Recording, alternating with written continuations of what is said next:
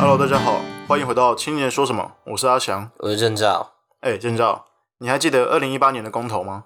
你是说号称史上最混乱的那一场公投吗？记得，从空屋到同性婚姻，甚至连奥运证明全部都放进去拿来讨论那个十大公投吗？我想只要经历过的话，应该都是不会忘记啦。对啊，我说的就是那一次的公投。但郑照，你刚刚讲那么多，好像漏了一个最近吵得最凶的议题呢。最近吵得很凶，福岛核实哦。对啊，尤其是前几天政府用行政命令的方式让福岛核实进口之后，福岛核实瞬间又成为了社会的焦点。那究竟福岛核实是什么？是会成为下一个令人闻风色变的来猪呢，或者说带领台湾前往国际的关键？今天的青年说什么，就带大家来好好的认识认识福岛核实。来，阿翔，你帮我仔细听一下哦，你是否同意？政府维持禁止开放日本福岛三一一核灾相关地区，包含福岛与周遭四县市（括号茨城、立木、群马、千叶、括号）等地区农产品及食品进口。郑照，你刚刚念那么大一串是什么东西啊？我刚刚念的那一大串，就是当年由国民党郝龙斌领衔提出的公投第九案核实公投的提案主文啊。你听完这一大串主文，啊，你有没有发现什么问题？这样问啦。你一开始想到了何时会是什么？嗯，何时哦。如果是我的话，应该会是想到那种有核辐射残留的食品啊。但你刚刚念那么大一串主文，怎么好像针对的是福岛那那几个地方而已啊？没错，所以我们按照以往的惯例的话，就要先来讨论到底什么东西是福岛核实。大家都知道，二零一一年日本发生三一一东日本大地震嘛。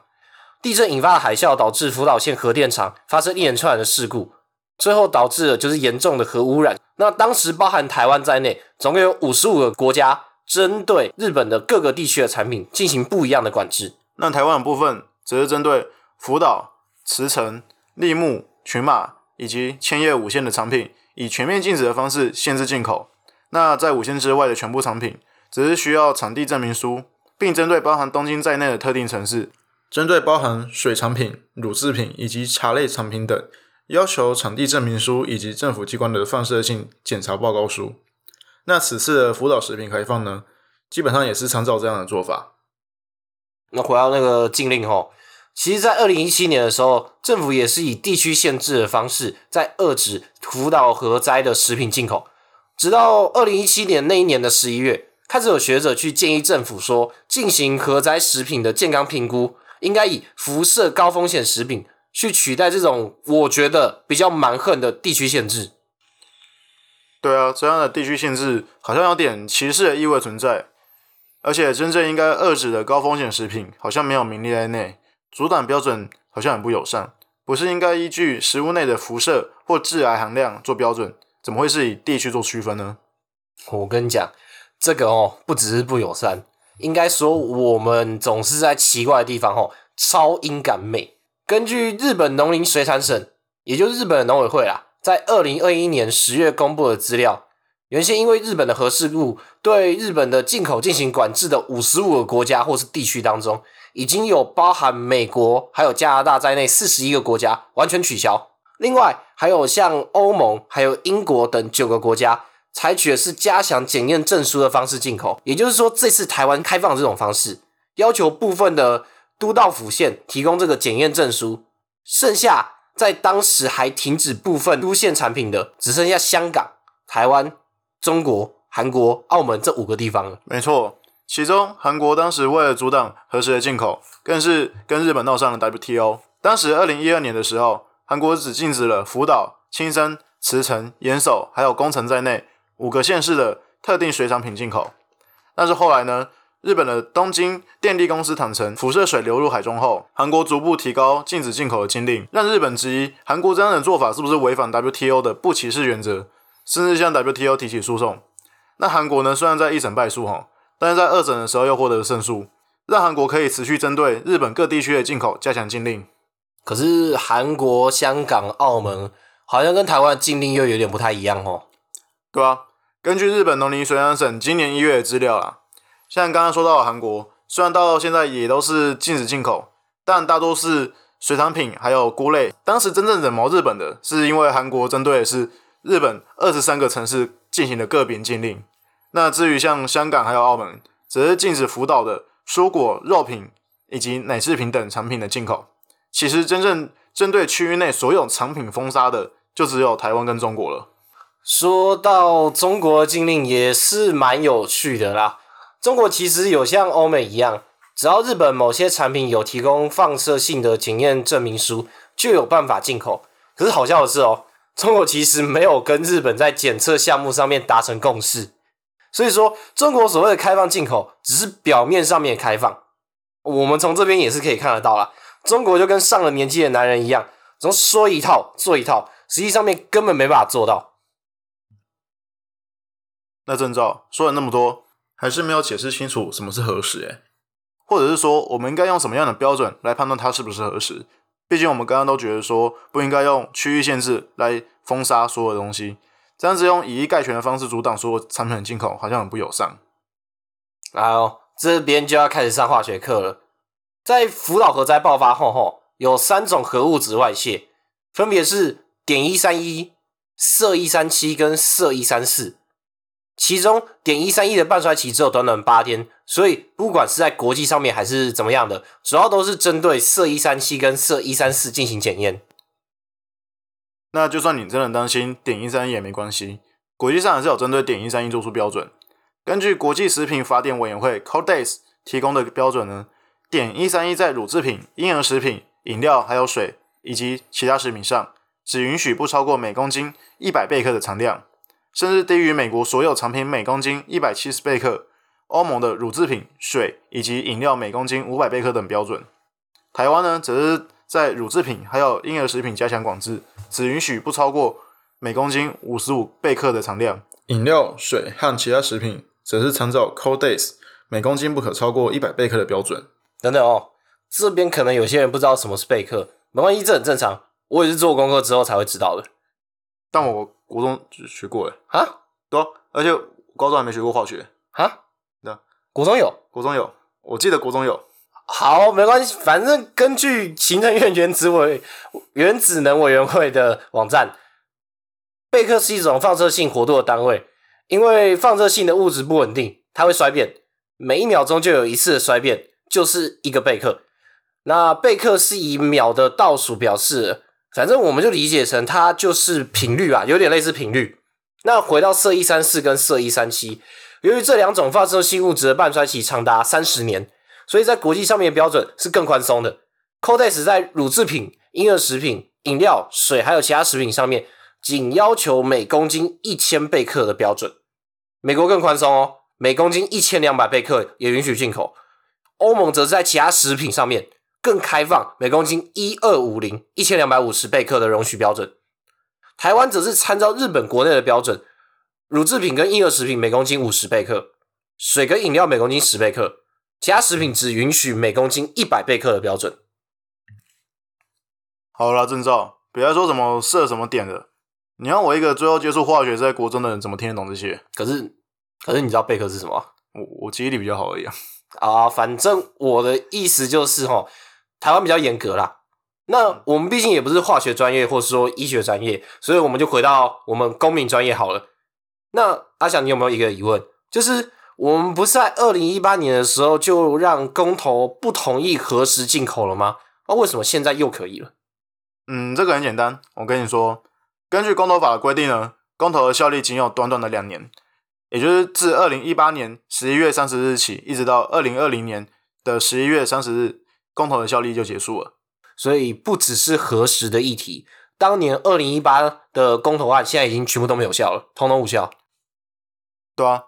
那我们再说回公投，郑照，你会不会觉得这次的核实议题感觉跟去年的来猪议题很像呢？无论是在开放标准的争议上，又或是食品安全的隐患上，甚至是政府这样子透过行政命令通过的方式上，我觉得啦，我们的确都支持这样子的开放进口，但我们也不会希望吃到无论是莱克多巴胺过量牛肉或猪肉，更也不希望吃到可能含有辐射污染的食物。郑照，你都不会担心这样子的可能性吗？我问你哦，美猪开放到现在差不多快要两年了，甚至说是更早更早开放的美牛好了，你真的有在什么餐厅看到他们吗？嗯，美牛或许有啦，但美猪的话，好像真的没有看到什么地方真的有哎、那对啦，其实我觉得更不用担心吃不吃到的问题，毕竟在政策上面，我们开放什么产品进口这是一回事，那民众跟市场机制会不会接受那是另外一回事。就好像我们也没有禁止东南亚的肉品进口，可是你就是很难去买到这样的产品啊。如果说事实证明台湾的民众接受度不高，自然就不会有厂商愿意赔钱去进货，那在台湾你自然吃不到。嗯，也是啦，毕竟我们也只是允许进口，又不是承诺进口多少。那除了美猪和核实都是食安议题之外，还一同牵扯到的就是 CPTPP 的部分，更是让很多人质疑说，这两个该不会都是为了进入 CPTPP，所以政府向美国还有日本抛出橄榄枝的政治盘算吧？呃，其实早在二零一七年还有一八年的时候吧，我们第一次在讨论核实问题的时候，就跟 CPTPP 脱不了关系了吧？在进行这一连串的讨论之前，我是觉得啊，阿翔，你还是简单先科普一下什么东西是 CPTPP 好了哦。CPTPP 呢，全名是跨太平洋伙伴全面进步协定。嗯，简单的说呢，就是一个泛太平洋的贸易伙伴协定，有助于成员国之间参与区域经济计划，更能在国际贸易上享有一定程度的优惠以及条件。其中主要的成员国包含了日本、澳洲和加拿大等。美国呢，只是当时的创办国之一，但在二零一七年川普总统任内退出了。就我的理解上面来说，所以他们就有点像我们在学校的那种分组的状况，吼，对吧？呃，对，可以这样讲。那美国退出之后，是谁比较有话语权？哪个国家？呃，基本上是日本还有澳洲主导啦。真的、哦，中国应该还没有在里面吧？呃，你去你有没有记得去年一个新闻是说，台湾跟中国先后说要进入这个 CPTPP，、呃我有点忘记谁先谁后了啦。其实，但是就是一个先后的概念，好像差不到一天这样子，同时有有点像争先恐后，我不我必须比他更早一步进入这个贸易协定。可我记得中国跟澳洲不是关系不太好，对啊，尤其去年四月的时候，澳洲呼吁全球调查新冠肺炎的起源，那这就让中国不爽了嘛。中国因此向澳洲进行经济制裁，暂停了从澳洲进口的棉花以及煤炭等，甚至提高澳洲的关税。这样子一来，澳洲就也不爽啦，觉得你中国这样子经济胁迫贸易伙伴，那进入 CPTPP 需要全部的会员国同意嘛？再加上我刚刚说的，美国离开了之后，基本上是澳洲还有日本在领导 CPTPP。中国这样子惹毛澳洲，就连日本首相岸田文雄都帮澳洲说话，让中国自己封杀自己的道路。但至于台湾呢，澳洲政府则是十分的力挺，甚至在二月十日的国会上，由参众议院领导一同向国会提交了 CPTPP 扩大会员的报告，其中就强烈建议国会应该支持台湾加入 CPTPP。那除此之外，虽然我刚刚提到美国在二零一七年的时候退出了 CPTPP，但其实啊，美国在 CPTPP 中仍握有一定的话语权，因此不少人就质疑说：“哎，你政府是不是希望透过进口来做还有核实的方式，来换取进入 CPTPP 的机会？”那说了这么多，郑照，我最后想问你，你是怎么看待这一次政府的处理方式呢？毕竟这一次的核实进口好像没有像上一次美猪进口那样子争议来的那么的大哈。我觉得啦，其实还是有其他的方式可以去让这个核实，还是说是我们之前炒的美猪进口，只是政府都是用行政命令这个方式嘛。这好像就有点像是很多人觉得说，哦，你民进党政府好像有点阿爸这样子，用行政命令一张公文的方式去宣布说，哦，我就是全全面进口。虽然说这个东西跟国际贸易或者说是经济有很大很大程度的关联，但另一个层面来说，的确它还是一样算是一个食安议题。它不一定是问题，可是大家还是会去关心。我是觉得，其实它有更漂亮的手段、更漂亮的方法能够去推动。那不是说行政行政命令这个程序说有错误，而是就让人感觉比较呃怎么讲专制一点。还有一个很重要的点就是，我们第一集的一个结论嘛，其实，在现实生活上面，尤其是这种大的议题上面，根本都不会是零和游戏，不会今天只有食安或者说是呃经济核实这边二选一，我们到底要的是食品安全，还是说我们要经济进步？不会只有这样，我们或许在其中可以找到一个能够稍微都兼顾到的另一个新的选项，对吧？如果说，我觉得其实今天这有另外一个是价值观的问题。如果你今天的价值踩的非，你的价值观踩的非常非常的保守，我们今天就是要完全的万无一失，然后不管别人怎么说，我就是完全不要看到他的话，那我觉得你要去坚持说完全不开放也是可以的，这是你的想法。但换另一块是我这边的想法是，诶，的确，我开放进口这些东西，然后在呃 Codex 或者说是这些科学检验的标准之下。我吃适量都是没有问题的，可重点我的重点从来都不在开放，而是在后面的两个，是你开放之后你要怎么样标示出来，告诉大家讲说，就像我们刚刚过程讲的嘛，你不应该用地区，而是应该用的是这个东西有核辐射，这个东西里面有莱克多巴胺，你应该是要把，我觉得我们应该要把那个标签做出来，好好的做出一个识别的，让。大家可以看到，你不觉得吗？这是第一个。那还有就是第二个，是如果我们开放了，那我们到底能够换到什么东西？我们能够在国际贸易上面换到什么东西？嗯，但是郑照，你刚刚说的第一个哦，嗯，我记得当时美猪进口的时候，就有人质疑说，那比起我们去反着标示说，哦，我们猪肉使用台湾猪，为什么不能直接标示说？哦，我们的猪肉含有莱克多巴胺，或者是来自美国之类的。嗯，我这边找到一个是卫福部当当年针对美牛、来牛的一个说明哈。牛肉标示莱克多巴胺含量不可行之原因说明，它上面就写说呢，我国已是 WTO 的会员国，对标示规范仍应遵守不歧视的原则，强制要求在牛肉产品上标示出莱克多巴胺的含量，并不符合世界贸易的规范。了解。不过你知道吗？蛮妙的一件事情是。你知道两年前开放的那个美猪，嗯，其实开放的不是美猪，而是开放含有莱克多巴胺的猪肉，所以是全世界只要含有莱克多巴胺在国际标准范围之内的，它都可以进口。其实根本不是美猪，对对，没有啊。那就我的想法上面来说，是我是觉得政府还是要想办法，就算不能直接在产品上面标示，都要有一些方式能够让大家知道。那讲回来，就像刚刚讲的。如果说在市场机制的运作之下，如果没有人去买，那自然而然就不会有厂商去进口。那其实根本不需要担心这些东西，因为如果说我们现在去限制，我们现在如果去限制那些国家、那些地区的一些产品进口，那人家就会说我们搞歧视啊。对啊，没错啊，就好像这是呃，对于福岛核实就是真的说法嘛。像我们一开始也觉得说，我们只针对福岛。相关的受灾区域去针对区域性的封杀，是不是一个歧视的做法？就好像当时日本也把韩国告上 WTO 是一样的啊。对，那与其这样子的话，还不如就是我们开放。那你真的有疑虑的话，你就不要吃，不就好了？你都可以吃台湾自己的猪肉、台湾自己的牛肉、台湾自己的农产品，其实好像就没这回事哦，对吧？就没问问题了。反正讲来讲去啊，我是觉得哦。